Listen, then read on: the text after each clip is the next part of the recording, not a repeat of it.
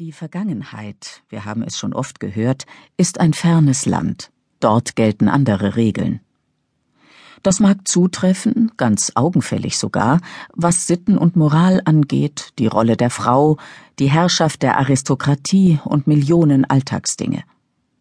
Anderes wiederum mutet uns sehr ähnlich an. Ehrgeiz, Neid, Zorn, Habgier, Güte, Selbstlosigkeit und vor allem anderen die Liebe haben Entscheidungen schon immer ebenso machtvoll mitbestimmt wie heute. Diese Geschichte handelt von Menschen, die vor 200 Jahren lebten, aber wonach sie sich sehnten, womit sie haderten, die Leidenschaften, die in ihren Herzen wüteten, das alles gleicht nur zu oft den Dramen, die wir in unserer Zeit auf unsere Art durchleben. Die Stadt wirkte nicht gerade wie kurz vor Kriegsausbruch, noch weniger wie die Hauptstadt eines Landes, das vor kaum drei Monaten einem Königreich entrissen und einem anderen einverleibt worden war. Im Juni 1815 schien Brüssel ein einziges Fest.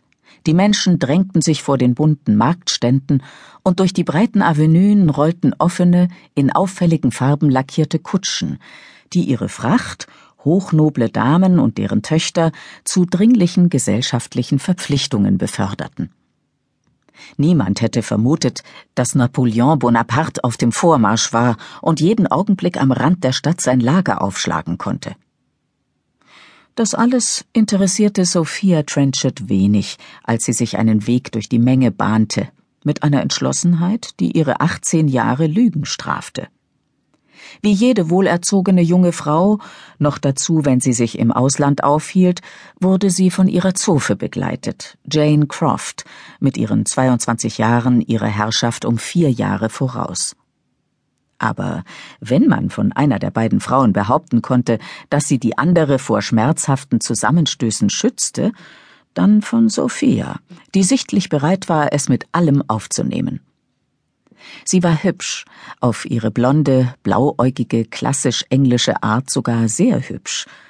Aber der überaus scharfe Schnitt ihres Mundes verriet, dass diese junge Dame keine Erlaubnis ihrer Frau Mama einholen würde, um sich in ein Abenteuer zu stürzen.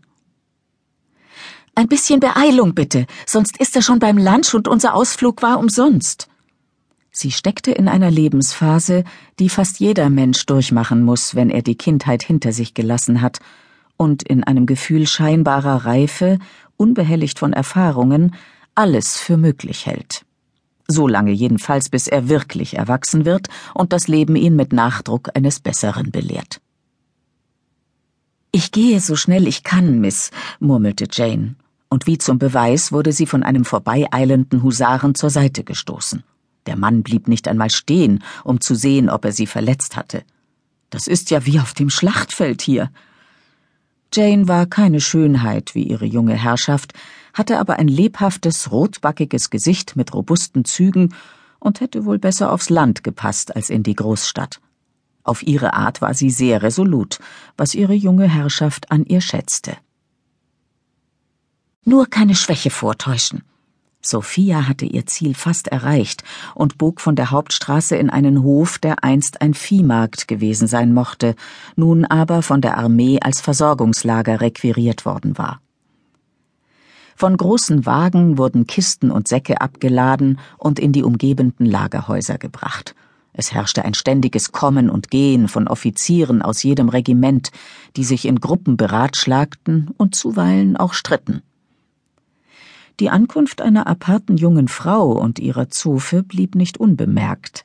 Die Gespräche ebbten ab, verstummten fast. Bitte lassen Sie sich nicht stören, sagte Sophia und sah sich ruhig um. Ich bin auf dem Weg zu meinem Vater, Mr. Trenchard. Ein junger Mann trat vor. Äh, wissen Sie wohin, Miss Trenchard? Ja, vielen Dank.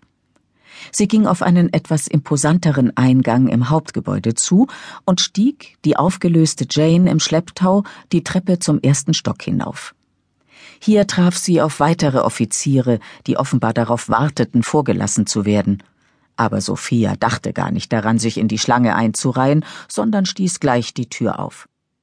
Sie bleiben inzwischen hier, sagte sie zu Jane. Die trat ein paar Schritte zurück.